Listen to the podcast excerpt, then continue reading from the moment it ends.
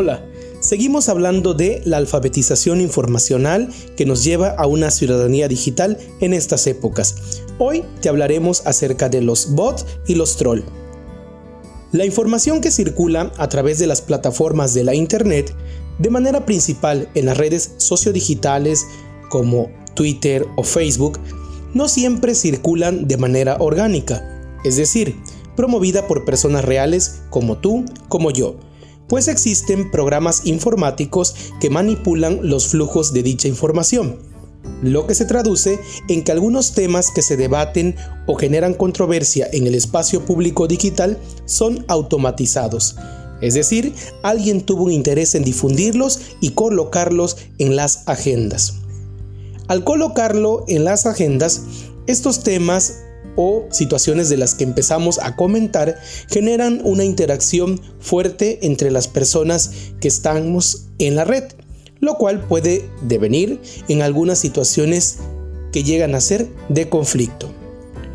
Para que estos programas puedan actuar, es necesario que las personas que están en las redes sociodigitales no conozcan que son dichos programas. Es decir, no tengan conocimiento sobre que no están hablando con una persona real, sino con un programa informático. Por lo tanto, un bot es un programa que mediante un algoritmo está diseñado para repetir acciones en Internet, como sería el caso de enviar correos electrónicos, responder comentarios o mensajes o tuitear algo, para lo cual siempre están simulando el comportamiento humano. Por ello, cuando revisamos el perfil de alguna cuenta en Twitter, por ejemplo, que es muy polémica en los comentarios que emite, nos podemos encontrar con que tiene pocos seguidores o que simple y sencillamente fue creada hace apenas unos días o un par de horas. Tengamos mucho cuidado con los bots.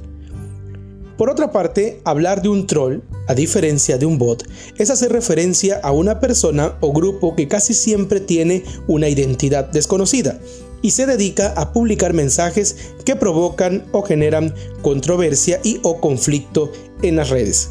Un troll puede utilizar bots para que su estrategia de ataque se incremente y se tergiverse el sentido de una conversación.